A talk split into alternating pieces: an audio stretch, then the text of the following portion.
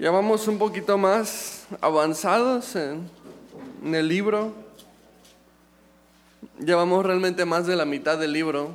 El libro tiene 34 capítulos. Vamos en el 23 de 34, así que no vamos nada mal. Este, hoy vamos a tener un estudio un poquito más corto porque hoy tú sabes que em, esporádicamente los miércoles damos espacios para una, una rendición de cuentas financiera de la iglesia. Y esta vez no lo anunciamos, pero la vamos a hacer este, después de la enseñanza. Entonces, este, tenemos un estudio más cortito. Vamos a abarcar nada más el capítulo 23. Hemos estado abarcando de tres capítulos, cuatro capítulos. Creo que hubo un estudio que avanzamos cinco capítulos. Hoy vamos a avanzar solamente uno. Vamos a orar para que Dios nos guíe, para que Dios nos hable, para que sea Dios el que utilice su palabra una vez más. Amén. Vamos a orar. Señor, gracias por tu palabra. Gracias, Señor. Toda escritura es inspirada por ti, Señor. Es útil para enseñar, para redarguir, para corregir, para instruir en justicia. Y Señor, necesitamos esto. Necesitamos ser enseñados, ser instruidos, Señor. Necesitamos ser corregidos muchas veces. Y tu palabra nos provee esto, Señor. Esta hermosa obra que hace tu palabra juntamente con tu Espíritu Santo de traer a, a nuestras vidas convicción, instrucción. Y Señor, nuestra oración es que primeramente seas tú el que nos hables, Señor. Solamente tú tienes palabras de vida eterna. Pero también que nos des unos corazones que sean humildes y receptivos, Señor, para reconocer, Señor, tu palabra como la autoridad de nuestra vida, para entender las escrituras, Señor, y para tomar la decisión de ponerlas por obra, Dios. Te pedimos esto, Señor, haz esta obra esta noche, Señor, en nuestros corazones. En nombre de Jesús, amén. Escucha Israel, ¿verdad? Ese es el título de la serie que hemos estado llevando semana a semana a través del libro de Deuteronomio. Escucha Israel, esta palabra tan repetida en este libro, pero tan relevante, tan importante. Dios quiere que prestemos oído. En este caso, Él está hablando a su pueblo, a esta nueva generación que va a entrar en la tierra prometida, y una y otra vez les dice, escuchen pero escuchen bien, no se les olvide. ¿Y qué crees? ¿Se les va a olvidar? Lo vamos a ver en el libro de Josué bueno, y más adelante, ¿no? Conforme vayamos avanzando este, a través del Antiguo Testamento. Pero Dios nos dice a nosotros, escucha iglesia, escucha Daniel, escucha, pon tu nombre ahí. Presta atención, el Señor quiere hablarte. El Señor quiere hablarme. El Señor no solamente quiere, sino que está continuamente hablándonos. ¿Te has dado cuenta que Dios está continuamente hablando? Si no te has dado cuenta, probablemente deberías de prestar más atención. Escucha Israel, es esta serie que estamos llevando. Estamos en esta parte que es el segundo discurso que da Moisés a esta nueva generación que está por tomar la tierra prometida. Esta nueva generación que ha escuchado parte de la historia y parte de la ley de, labios de sus padres, pero que Dios desea que ellos sean quienes tomen la ley de Dios para sí mismos y tengan una convicción personal. Dios llama a esta generación a una fe personal en, Él, No quiere quedarse en el Dios de mi padre, el Dios de mi madre, sino Dios quiere que ser tu Dios y ese, es el propósito del libro de Deuteronomio. Y el capítulo 23, em, vamos a ver que hay tres tipos de leyes y esto es lo que vamos a estar estudiando hoy. Un bosquejo de tres puntos, muy fácil, muy sencillo este, de este capítulo. Vamos a ver leyes de exclusión, leyes sanitarias y leyes humanitarias. Y realmente eh, muchas de estas leyes podemos decir que ciertamente ya no son vigentes para nosotros en el, en el Nuevo Testamento.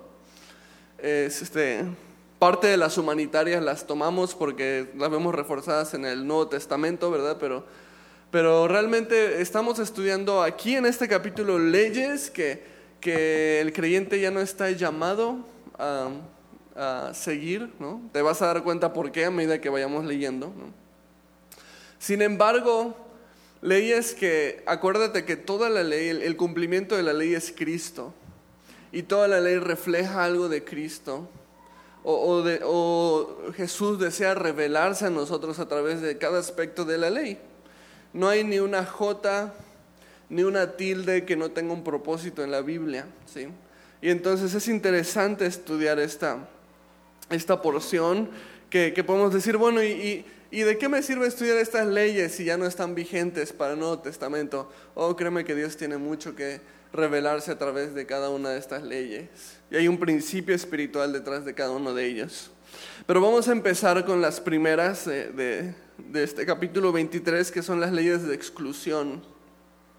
Y con leyes de exclusión nos referimos a leyes eh, que excluían a ciertas personas de ciertos privilegios. En este caso vamos a ver, y ahorita te voy a explicar un poquito más, que estamos hablando de leyes de exclusión sobre quién puede o no ser autoridad dentro del pueblo, ¿verdad? Tú sabes que en el Antiguo Testamento con Moisés, Dios estableció una teocracia. ¿Qué significa una teocracia? Que Dios es el que gobierna a su pueblo, pero utiliza a Moisés. Y entonces Moisés podemos verlo como el líder humano del pueblo de Israel, pero realmente es Dios quien está dirigiendo. Ahora, Moisés no estaba solo. nos dice la palabra, y lo vimos en el libro de Éxodo, que su suegro Jetro vino con un consejo muy sabio, que él no llevara toda la carga por sí mismo, sino que delegara. Y entonces Moisés estableció este, bueno, lo que vemos que se dicen príncipes o jueces sobre cada tribu y entonces este, era parte de la organización. ¿Por qué te digo esto? Porque estas leyes de exclusión que vamos a estudiar ahorita son leyes que excluyen a ciertas personas de, de, poder tener este cargo como príncipes del pueblo o como jueces dentro del pueblo, como autoridades dentro del pueblo. Y ahorita vamos a hablar por qué. Pero fíjate nada más cómo empieza la primera frase del, versículo 1, capítulo 23, versículo 1, dice, no entrará en la congregación de Jehová. ¿A qué se refiere con que habrá gente que no podrá entrar en la congregación? Hay dos eh, em, significados que utiliza el Antiguo Testamento para referirse a la congregación. A veces se refiere a la congregación como el pueblo entero, y si ese fuera el caso aquí, entonces estaríamos hablando de, personas que no pueden estar dentro del pueblo. Pero hay una segunda manera en la que se utiliza esta palabra en el Antiguo Testamento que se refiere a la congregación de líderes, que es lo que te explicaba. Y la mayoría de los estudiosos están de acuerdo a que este pasaje se refiere a este segundo significado. No al pueblo en general, sino a la congregación de líderes. O sea, no que estas personas no puedan vivir dentro del pueblo, sino que estas personas no pueden ejercer una autoridad en el pueblo. ¿no? Entonces entendemos eso por la congregación. Ahora, ¿quiénes no podían ser parte de esta congregación de líderes del pueblo? Primeramente, los que tenían algún defecto físico en sus órganos íntimos, que eso se ve en el versículo 1. ¿no? En el versículo 2 nos dice que cualquiera que tuviera una parentela desconocida, o sea, que no se supiera quiénes son sus ancestros, sus padres, sus abuelos. Y en tercer lugar, en los versículos 3 al 8, vemos que no pueden eh, ser parte de los líderes, tampoco ninguno que, que tengan este, ascendencia amonita o moabita. ¿okay? Entonces, estas son las tres exclusiones. Ahora, ¿por qué habían estas exclusiones? ¿Cuál era el punto? ¿Cuál, era el motivo? Cada uno de estos casos estaba ligado a un culto o podía ser relacionado, a lo mejor no necesariamente ligado, pero sí podía ser relacionado con algún culto o costumbre pagana. Te explico. Era común que en las naciones paganas, como parte de su adoración, se mutilaran sus órganos íntimos como una parte de adoración pagana. ¿Enfermizo? Sí, pero así era la cultura pagana de aquel entonces. Entonces era, era muy común eh, una práctica como esta.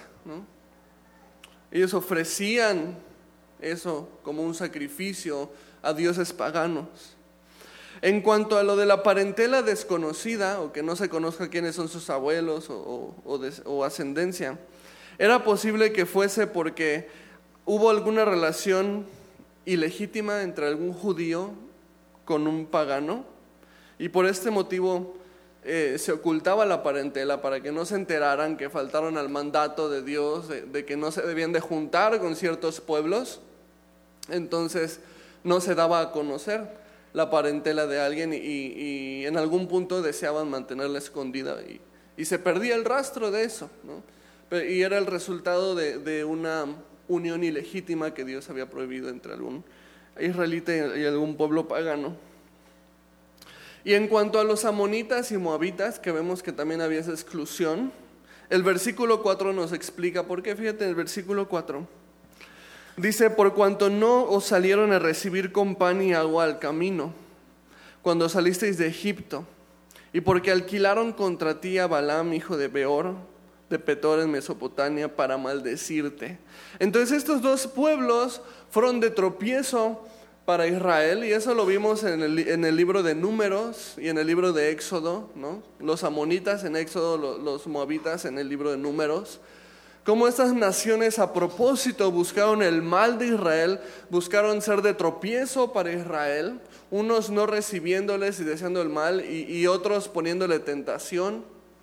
¿Te acuerdas esta, cuando, cuando eh, se quería que Balaam maldijera a Israel, pero Balaam solamente obedecía lo que Dios decía y Dios solamente decía que, que fueran bendecidos. Pero entonces como una estrategia alterna mandaron mujeres moabitas para hacer caer en pecado a los, al pueblo de Israel con estas mujeres hermosas moabitas y así fue. Y entonces Dios dice, estas dos naciones que procuraron tanto mal sobre ustedes, no, no, no vamos a permitir eh, que parte de su descendencia llega a ser autoridad en Israel. ¿no? Había este, esta orden por parte de Dios. Y entonces, por supuesto, como te decía, estas leyes no tienen una aplicación directa hoy en día en el Nuevo Testamento. No, no, no tenemos una exclusión. ¿Sabes algo? Tú, puedes venir tal como eres sin importar tu pasado o, o lo que pasó eh, o lo que hiciste, o lo que fallaste, o cuáles fueron tus pecados, o, en qué cosas estuviste envuelto. En el momento en el que tú decides recibir a Cristo, tú eres una nueva criatura. Dice 2 de Corintios 5, 17, ¿verdad? De modo que si alguno está en Cristo, nueva criatura es. Y las cosas viejas pasaron y todas son hechas nuevas. Entonces hay una gracia y una misericordia que vino a través de Jesucristo y ya no, ya no somos excluidos por nuestro pasado o, por, o por nuestros errores anteriores. Sin embargo, hay un principio espiritual detrás de todo esto que debemos de tomar en cuenta. La exclusión para estos israelitas era porque podían ser ligados a algún culto pagano, alguna eh, tradición que honraba a, otros dioses que no era el Dios verdadero. Y, yo creo que Dios desea también que nosotros evitemos estar relacionados con cosas paganas. Pero nosotros somos cristianos, Dani, o sea, no vamos a estar adorando a otros dioses algo así, pues entonces ¿a, qué te refieres? No? Tenemos un México que está lleno de, supersticiones. Tenemos una cultura en la, que vivimos que es muy dado a que la limpia, que cuidado con el mal de ojo, que el altar de muertos, que la llorona, que bueno, en Yucatán hay una versión yucateca de la llorona que es la Ixtabay, ¿no? que es básicamente Es muy similar, se lleva a los, a los hombres. Y entonces, cuidado, ¿no? Aunque no vean al bebé porque le va a dar mal de ojo. Ya vi que se le quiere. Cálmense, ¿no?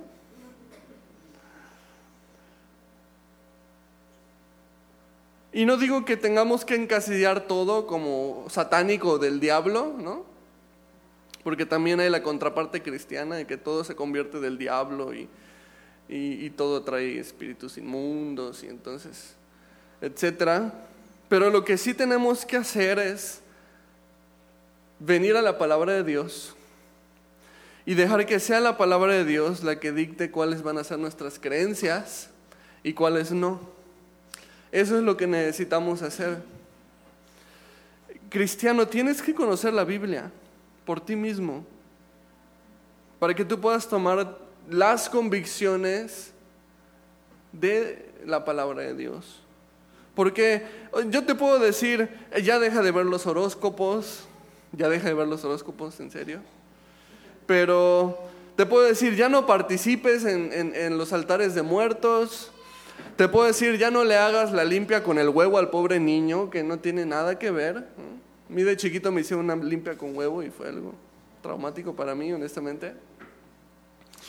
Este, obviamente no éramos cristianos y había mucha superstición. O sea, yo te puedo decir, ya no hagas esto, ya no hagas el otro, esto está bien, esto está mal, esto no es bíblico, pero la responsabilidad es tuya de que tú vayas a la palabra de Dios y que tú veas lo que es bíblico y lo que no es bíblico, lo que puede ser una convicción verdadera para ti y lo que debes de desechar como convicciones. Dios te está llamando a tener una relación personal con Él. Necesitas ir a la palabra y escudriñarla y, y tener un, caminario, un caminar diario con Dios en la palabra. Por supuesto que Dios ha puesto en tu vida líderes y pastores espirituales pero si tienes que ir a cada rato con el líder o con el pastor para que te diga si está bien o está mal,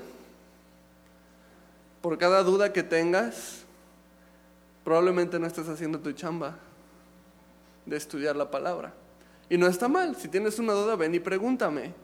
Pero ¿por qué no antes de venir y preguntarme te propones primero ver si tú puedes encontrar la respuesta en la Biblia por ti mismo? Eso sería mucho mejor. Y si no lo tienes muy claro, ven y, pregúntame y te, instruimos en lo que sea, con mucho gusto. Pero tú toma la decisión personal de hacerlo. Ahora, de los versículos 9 al 14, tenemos las leyes sanitarias. Y vamos a leerlo del 9 al 14.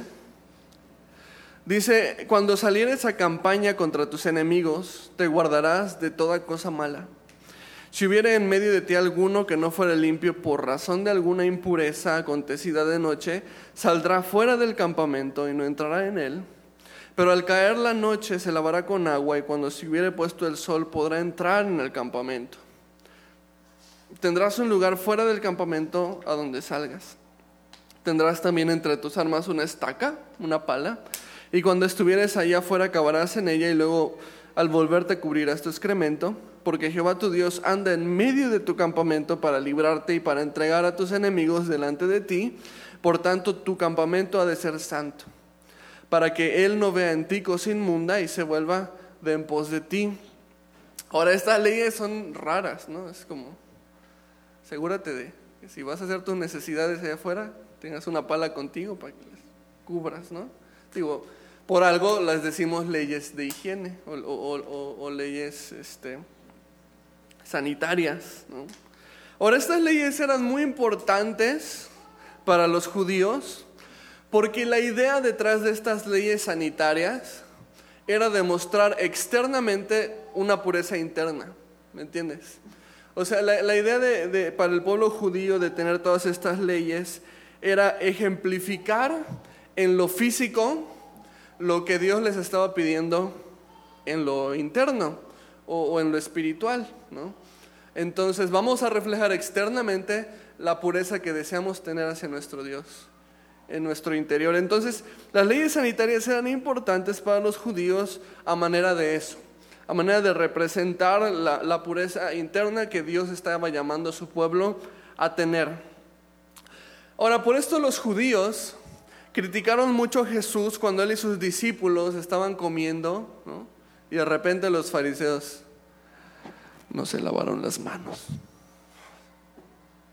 ¿Cómo puede ser que un rabino no se lave las manos antes de comer y no le diga a sus discípulos que se laven las manos antes de comer? ¿Qué clase de pureza está reflejando este rabino? Pero entonces los fariseos tenían un problema, que se les había olvidado el corazón de la ley. No era meramente el de ser muy limpios y pulcros, aunque sí, eso era bueno para su salud, pero era más bien el de una pureza interior.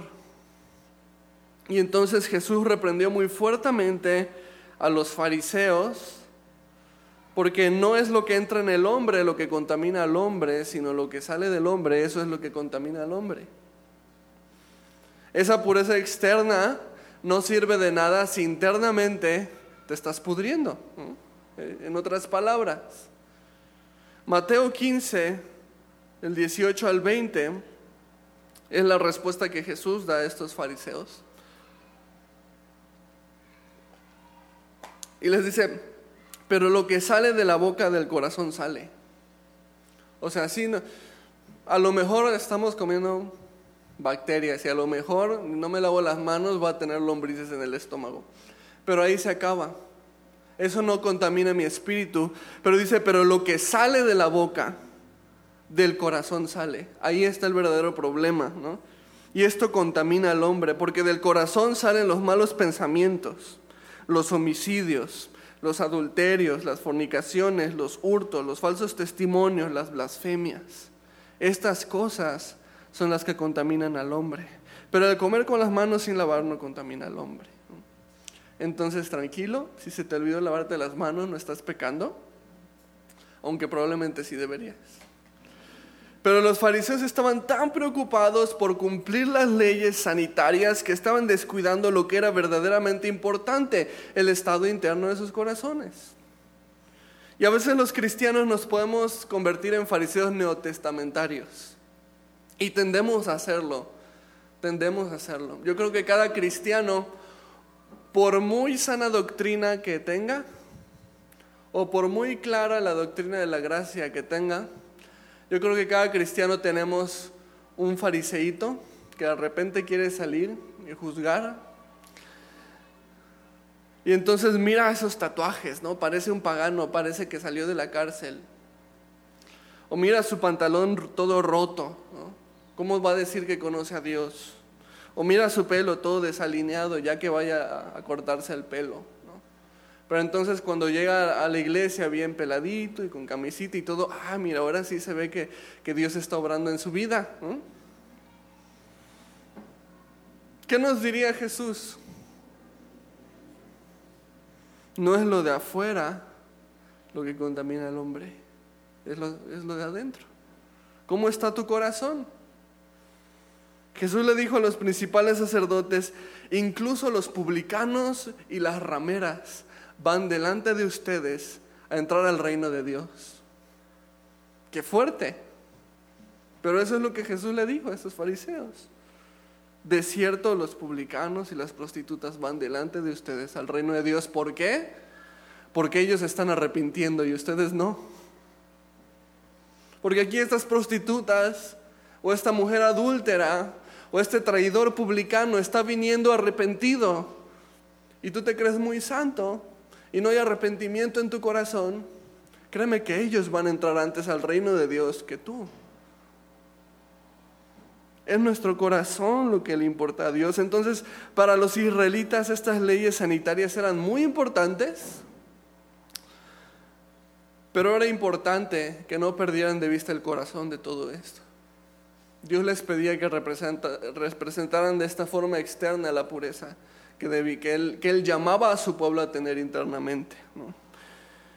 Ahora, de los versos 15 al 25, tenemos las leyes humanitarias.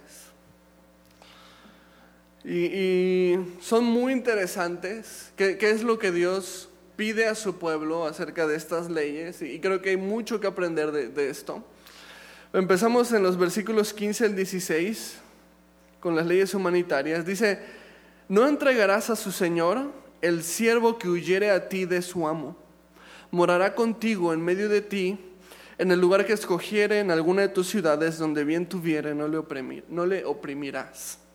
Y entonces, la primera eh, situación hipotética que plantea esta ley eh, es de un esclavo de alguna otra nación que escapara y llegara a buscar refugio a tu casa o contigo. Y, entonces un esclavo, un siervo que estaba huyendo era evidentemente porque tenía un amo que estaba abusando de él. Era una persona, fuera israelita o fuera extranjera de alguna otra nación, era una persona que estaba siendo abusada era una persona que necesitaba refugio y Dios le dice a, su pueblo, ustedes van a proveerles refugio a ellos y ustedes van a, proveerles protección. Y era algo personal. O sea, no les decía, ah, bueno, si te llega uno de esos a tu casa, llévalo al, al, tabernáculo y dáselo al sacerdote Aarón para que él vea qué hace con él. No, dice, tú le vas a abrir las puertas de tu casa, tú le vas a dar de tu comida, tú le vas a dar de tu agua. Era algo personal para, para cada israelita. Dios nos está llamando a proveer, a dar misericordia. Y no que le traigas al pastor, no, fíjate pastor, que es nuevo creyente, entonces ahí te va. ¿no? no, Dios está llamando a ti. No, fíjate pastor, que es hermano fulanito que está, y a ver si, si la iglesia puede apoyarlo, no sé qué. Bueno, claro que sí, pero pero si Dios lo llevó contigo, ¿no será porque Dios desea usarte a ti para proveer de sus necesidades? Y entonces Dios desea extender misericordia al afligido, pero ¿cómo? ¿Va a abrir los cielos y le va a dar un plato de comida? No, a través de ti, a través de mí. Dios desea usarnos a nosotros como canales de su misericordia. Y debemos de pedirle ayuda a Dios de que nos dé un corazón de carne que sienta. Porque hoy en día hemos normalizado tanto el abuso. Es tan normal ver a alguien que es abusado. ya, ven, ya hasta me enojé. O, pobreza, o violencia, o, X o Y. Y ya lo vemos tan normal que hemos endurecido nuestro corazón y que se nos hace normal que haya una persona en el semáforo pidiendo dinero. Se nos hace normal que haya un niño que debería de estar en la escuela, pero que esté con sus papás en la calle pidiendo. Se nos hace normal. Estamos tan acostumbrados a verlos en el día a día que lo hemos normalizado en nuestro corazón. Pero eso no debería ser normalizado en nosotros. Estamos llamados a que duela. Si no duele el dolor ajeno, hay un problema en nuestro corazón. Si no duele ver a esos pequeños, si no duele ver a esa persona en pobreza, si no duele ver al mismo borrachito que se queda dormido en la misma banqueta, o al mismo drogadicto que, que, termina perdido en el mismo lugar de siempre y ya hasta sabes dónde lo vas a ver. No es normal. Y si no duele, hay un problema de dureza en nuestro corazón. Así como Dios le pide aquí a su pueblo que acoja y proteja a estos siervos que han sido abusados y que están escapando, así nos pide a nosotros que tengamos un corazón de dar misericordia. Mateo 5:16 dice, así alumbren vuestra luz delante de los hombres, para que vean vuestras buenas obras y glorifiquen a vuestro Padre que está en los cielos. Estamos llamados a que duela, y no solo a que duela, sino a, porque duele, hay que hacer algo al respecto. Y Dios desea usarnos como canales de su misericordia. Versículos 17 y 18 continúan estas leyes. Dice, no haya ramera de entre las hijas de Israel, ni haya sodomita de entre los hijos de Israel. No tendrás la paga de una ramera ni el precio de un perro a la casa de Jehová tu Dios por ningún voto, porque abominación es a Jehová tu, Dios, tanto lo uno como lo otro. Y entonces es una ley que prohíbe la prostitución, tanto de la mujer como del hombre. Cuando habla de ramera se habla de una prostituta, cuando este, habla de un sodomita, es un varón prostituto. Eh, había profesión de, ambos, ¿no? Y entonces, este, y cuando se dice no traerás el salario de una ramera ni el precio de un perro, la ramera es la prostituta y el perro, así se le decía al, al prostituto también, ¿no? Y entonces era una ley que prohibía que cualquiera del pueblo de Israel se prostituyera, utilizara su cuerpo para ganancia, ¿no? para lucrar con su propio cuerpo. Y sabes algo, Dios te ama tanto y, te ha creado a su imagen y semejanza y te ha creado con una, una, dignidad intrínseca por el simple hecho de ser una creación de, de Él, que es triste cuando no honramos a Dios con nuestros cuerpos, cuando no honramos la imagen y semejanza de Dios. Y es triste porque una persona que hace eso no ha comprendido la hermosura del valor que Dios ha hecho al hacerte, tanto varón como mujer, a su imagen y semejanza. Y es, es triste, es triste y tenemos que orar por esto. Y tenemos que alcanzar y tenemos que predicar la palabra. Ahora es interesante porque pareciera que se usa un lenguaje un tanto despectivo, ¿no? Hacia estas personas, la ramera, el perro, ¿no? Pareciera que se usa un lenguaje un tanto despectivo, pero el corazón de Dios siempre ha sido amar, alcanzar y rescatar al pecador en general.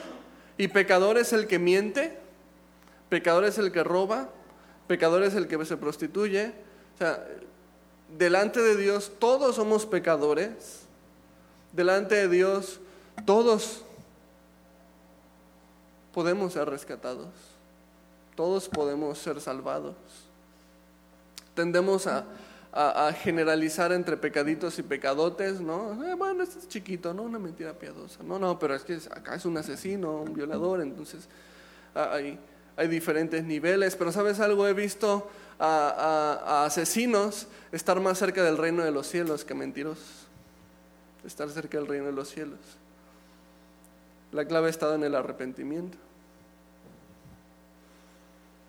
Y cuando hablamos de este tema, ¿no? De, la prostitución, em, en el tiempo de Jesús, los fariseos tenían una especial condenación hacia las prostitutas.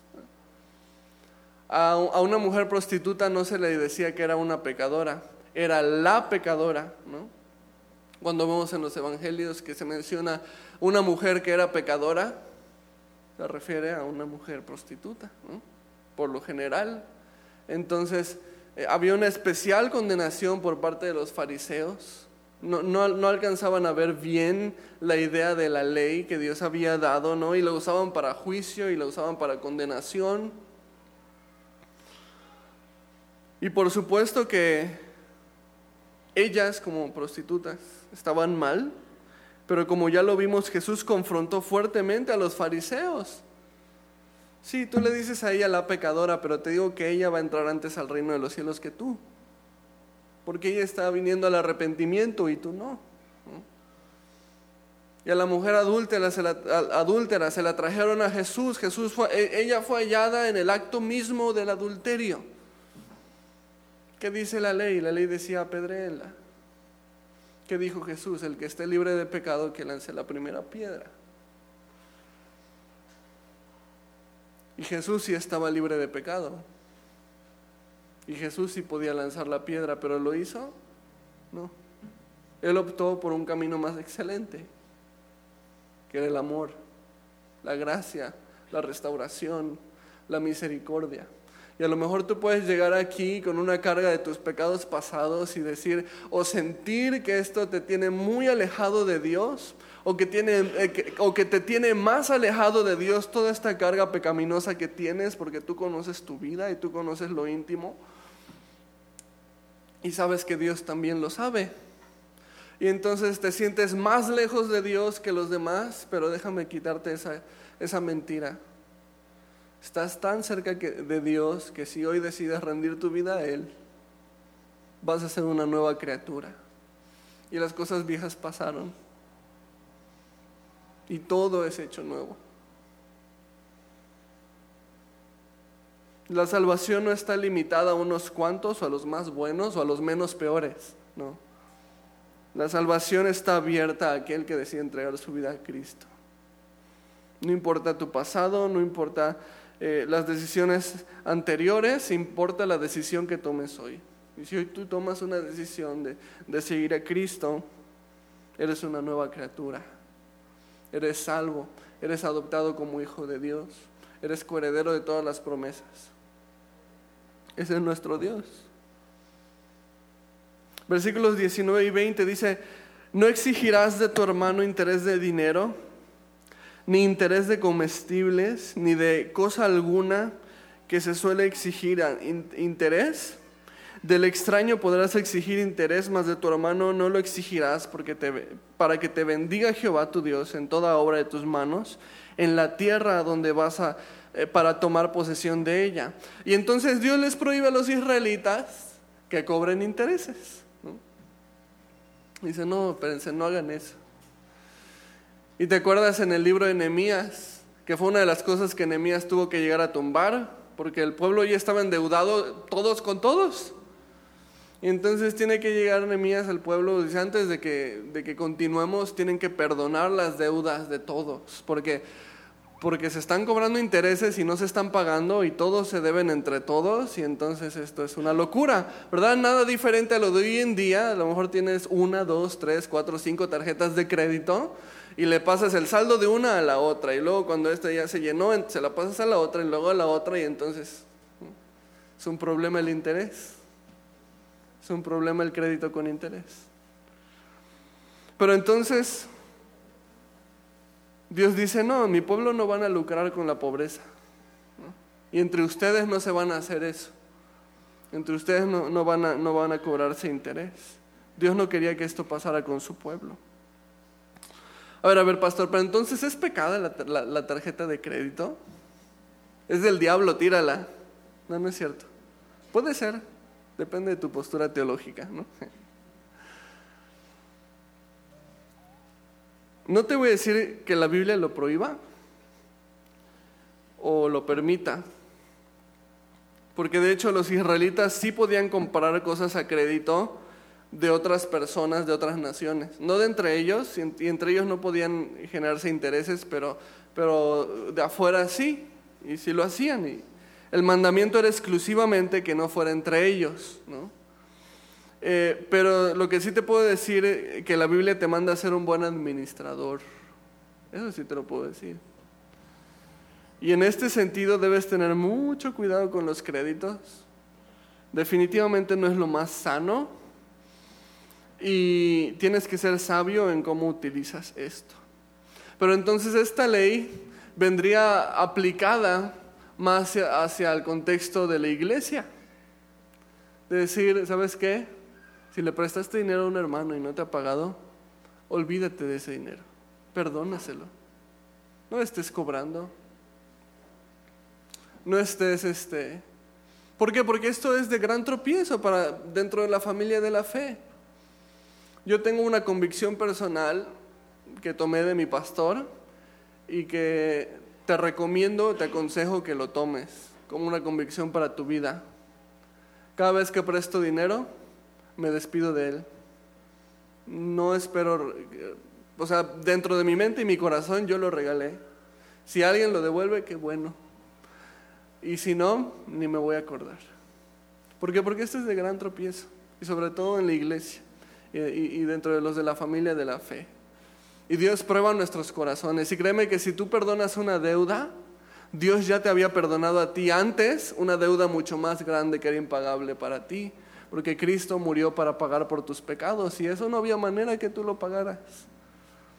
Entonces, tomemos esto en cuenta. Versículos 21 y al 23. Dice, cuando haces voto a Jehová tu Dios, no tardes en pagarlo, porque ciertamente lo demandará Jehová tu Dios de ti, y sería pecado en ti. Mas cuando te abstengas de prometer, no habrá en ti pecado pero lo que hubiere salido de tus labios lo guardarás y lo cumplirás, conforme lo prometiste a Jehová tu Dios, pagando la ofrenda voluntaria que prometiste con tu boca.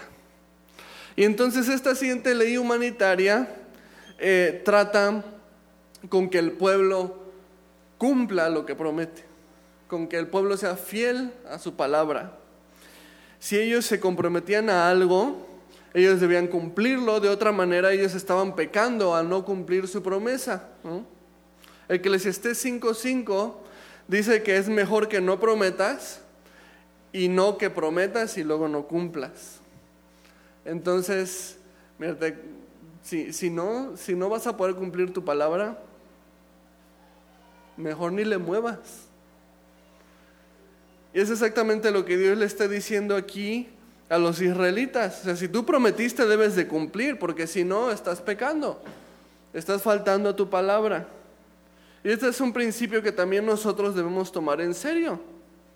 Primeramente con Dios, porque esta ley va eh, dirigida a alguna promesa que, el pueblo le haya hecho a, Dios o que alguna persona del pueblo le haya hecho a Dios. Y entonces la primera aplicación va hacia allá. ¿Qué le has prometido a Dios que no has cumplido? ¿Hay algo? Piensa, acuérdate, ¿no? Dios, pues si me sacas de esta, te prometo que o Dios, si, si alcanzas a mi familiar fulanito, te prometo que. O Dios, si me provees para esta quincena, te prometo que. A lo mejor ya empiezan a venir recuerdos a tu mente. Cumple. Cumple ese voto que hiciste a Dios. Pero igualmente, toma tu palabra en serio hacia otras personas. Ese principio Empieza con Dios, pero debe continuar hacia tu prójimo. El Nuevo Testamento incluso nos lleva más allá. Si ni siquiera debería de, ser necesario que jures o que prometas. En Mateo 5, Jesús está hablando, Mateo 5, del 34 al 37, dice, pero yo os digo, no juréis en ninguna manera, ni por el cielo, porque es el trono de Dios, ni por la tierra, porque es el estrado de sus pies, ni por Jerusalén, porque es ciudad del gran rey, ni por tu cabeza jurarás, porque no puedes hacer blanco o negro uno solo de tus cabellos, o sea, nada de eso te pertenece, o sea, ni siquiera tú mismo, pero sea vuestro hablar, sí, sí, no, no. Porque lo que es más de esto, de mal procede. O sea, cumple, no, no tienes que prometer, no tienes que jurar, no tienes que decir por esta, ¿no? Así. Tradición mexicana, ¿no? Ahora sí, por esta maestra. Yo como maestro de escuela, ¿sabes cuántas veces recibí esa promesa de juramento? No, ahora sí voy a hacer mis tareas. ¿no? no, no le habla a mi mamá, mira, por esta que me voy a portar mejor. Ajá, ándale pues. Pero si fueras una persona de palabra, ni siquiera tendrías que hacer un juramento. Dirías y harías. Y eso es lo que desea Dios de nosotros. Que honremos nuestra palabra. Si tú dices que vas a hacer algo, hazlo como si lo hubieras jurado. ¿Ya cumpliste esa labor doméstica, varón, que le prometiste a tu esposa que ibas a hacer eh, desde principios de año? Porque ya estamos en febrero. Tú sí es sí, tú no es no, o es una, luego al rato, eh, la procrastinación. Agua, seamos personas de palabra. No le hagas promesas a, la ligera a tus hijos que luego no vas a poder cumplir. Porque es muy común, calla para que se porte bien. Sí, te prometo que cuando lleguemos a la casa, o te prometo que la próxima semana te voy a llevar a... O te prometo que si te portas bien te voy a comprar, no sé qué. Ay, ya se le olvidó al niño, ya no se lo recuerdes. Aguas. Que tú sí sea sí, que tú no sea no. No hagas promesas que no vas a poder cumplir o que no planeas cumplir. Seamos personas de palabra, porque tenemos un Dios que es de palabra. Fíjate, Josué 21, 45 Fíjate que dice nuestro Dios, dice, no faltó palabra de todas las buenas promesas que Jehová había hecho a la casa de Israel, todo se cumplió. Tenemos un Dios que es de palabra. Cada palabra, cada promesa, cada parte, Dios es un Dios que cumple su palabra. Todo lo que Dios te ha prometido va a hacer. Números 23, 19. Dice, Dios no es hombre para que mienta, ni hijo de hombre para que se arrepienta. Él dijo y no hará, habló y no lo ejecutará. Claro que sí, porque es un Dios de palabra. Esas son buenas noticias, excelentes noticias para nosotros, porque tenemos, un Dios que cumple sus promesas. Pero todo cristiano está llamado a seguir el ejemplo de su Dios. El apóstol Juan escribió, el que dice que permanece en Él debe andar como Él anduvo. Estamos llamados a imitar el carácter de nuestro Dios y Dios cumple su palabra. Que seamos personas que cumplamos, seamos honorables. Versículo 24 y 25. Cuando entres en la viña de tu prójimo podrás comer uvas hasta saciarte, mas no pondrás en tu cesto cuando entres en la mies de tu prójimo podrás arrancar espigas con tu mano, mas no aplicarás hoz a la mies de tu prójimo. Y esta es una ley bien interesante porque eh, tú podías, si estabas pasando por, un terreno ajeno y tenía uvas o tenía eh, grano o tenía cualquier fruto, esta ley, bueno, había una ley, no esta, pero había una ley que te decía que tú podías tomar para tu consumo. O sea, a lo mejor esta viña le pertenecía a Luis, pero pues estoy de paso y esa, esa manzana se ve buena y tengo hambre. Y, Dios me, permitía tomar de, la viña o de, de, la cosecha de mi prójimo si yo iba de paso. Pero entonces aquí hay una, una contraparte que vemos que dice Dios, ah, pero no te lleves para el camino. O sea, no abuses hay una, hay una frase muy común que, que, que, decimos, le di la mano y me agarró la pata, ¿no? Algo por el estilo. O el pie, bueno, no, creo que no es pata, es pie. Pero así, ¿no? O sea, está bien porque Dios está llamando a misericordia y entonces el dueño de ese terreno debe permitir que los viajeros tomen, pero, pero igual los viajeros deben de cuidado. O sea, no, no es para que abuses de la misericordia de tu prójimo, ¿no? Pero es interesante porque nos damos cuenta del ambiente que Dios deseaba que existiera en su pueblo. ¿Te das cuenta de, lo que Dios deseaba para su pueblo? O sea, eh, Dios quería que Israel fuera un pueblo dadivoso, misericordioso, que proveyera para el, el pobre, que viera por el afligido. Y me recuerda mucho, pero mucho, a lo que nos dice Hechos del principio de la iglesia, de la primera iglesia, cuando recién empezó a existir la iglesia por primera vez en Hechos capítulo 2.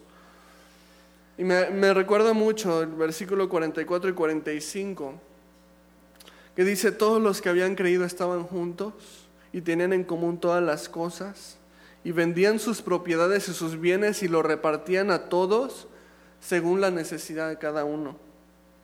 O sea, cuando empezó la iglesia, se nos dice que tenían todas las cosas en común. O sea, esto nos habla de un amor tan genuino entre unos y otros que incluso dejaron de ver sus propias posesiones como, de, como propias, como suyas, con tal de proveer para aquellos que no tenían o que les hacía más falta. ¿Qué tanto nos parecemos a la iglesia de Hechos en este aspecto? ¿Nos parecemos en algo? Aunque sea un poquito. ¿Cómo está nuestro corazón? Porque este mismo sentir que Dios quería ver en su pueblo en el Antiguo Testamento, de proveer de su propia cosecha para los viajeros y de ver por el afligido y todo esto que hemos estado viendo en las leyes humanitarias, lo desea para su iglesia hoy en día proveer para las necesidades de otros. Pero hoy en día si alguien tiene una, necesidad, ¿qué hacemos? Ah, no, pues vamos a orar por fulanito, ¿no? Vamos a orar por perenganito. Pobrecito, no, si le está yendo re mal. Bueno, sí, está muy bien, pero ¿y luego? ¿Y luego qué? Santiago 2, 14 al 16. Hermanos míos, ¿de qué aprovechará si alguno dice que tiene fe y no tiene obras? ¿Podrá la fe salvarle? Y si un hermano o una hermana están desnudos y tienen necesidad del mantenimiento de cada día, y alguno de vosotros les dice, id en paz, calentados y saciados, o sea, Dios te bendiga, voy a estar orando por ti, ¿no? Pero no le dais las cosas que son necesarias para el cuerpo, ¿de qué aprovecha? Entonces, sí, hermanito, voy a estar orando por ti, que Dios te bendiga, que te prospere, todo va a estar bien, confía en Dios, pero ajá, ¿y qué más? Hechos 4:34. Así que no había entre ellos ningún necesitado. ¿Te imaginas la, magnitud de este versículo? Así que no había entre ellos ningún necesitado, porque todos eran ricos, todos les iba bien, todos tenían trabajo. No, porque todos los que poseían heredades o casas las vendían y traían el precio de lo vendido. Y se repartía entre los que tenían necesidad. Y por supuesto que oraban por el necesitado, y por supuesto que, que bendecían, y por supuesto que, daban una palabra de ánimo o de aliento para que continuaran confiando en Dios, pero hacían algo al respecto. Te decía hace rato, si no duele, hay un problema. Si, la necesidad de mi prójimo no me duele, hay un problema con mi corazón porque estoy llamado a que me duela. ¿Sabes por qué? Porque a Dios le duele. Y desea usarte para bendecir a alguien más.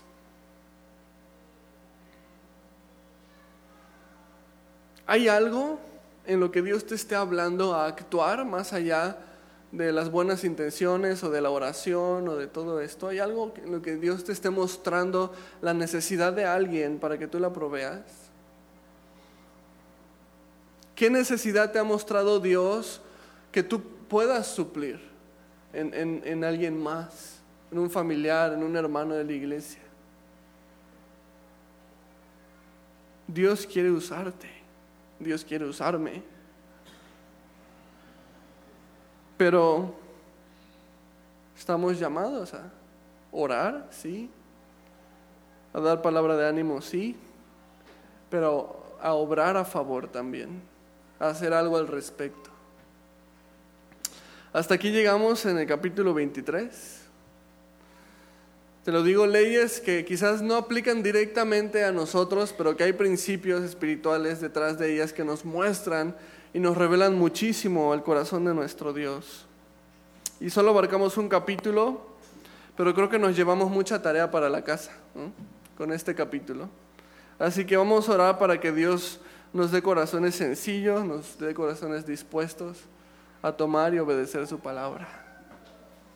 Señor, muchas gracias por este tiempo en tu palabra. Gracias, Padre, porque tú eres bueno y tienes misericordia de nosotros, Señor. Y continúas hablándonos, Señor, y continúas revelándote en nuestras vidas. Doy gracias por cada uno de mis hermanos que están aquí, Señor, y por la palabra que tú nos has hablado el día de hoy, Dios. Para que sea una semilla, Dios, que dé fruto en nuestra vida, en nuestro corazón. Que la abracemos, Señor. Que estemos dispuestos, Dios, a ponerla por obra, Señor. Damos gracias, Dios. En nombre de Jesús. Amén.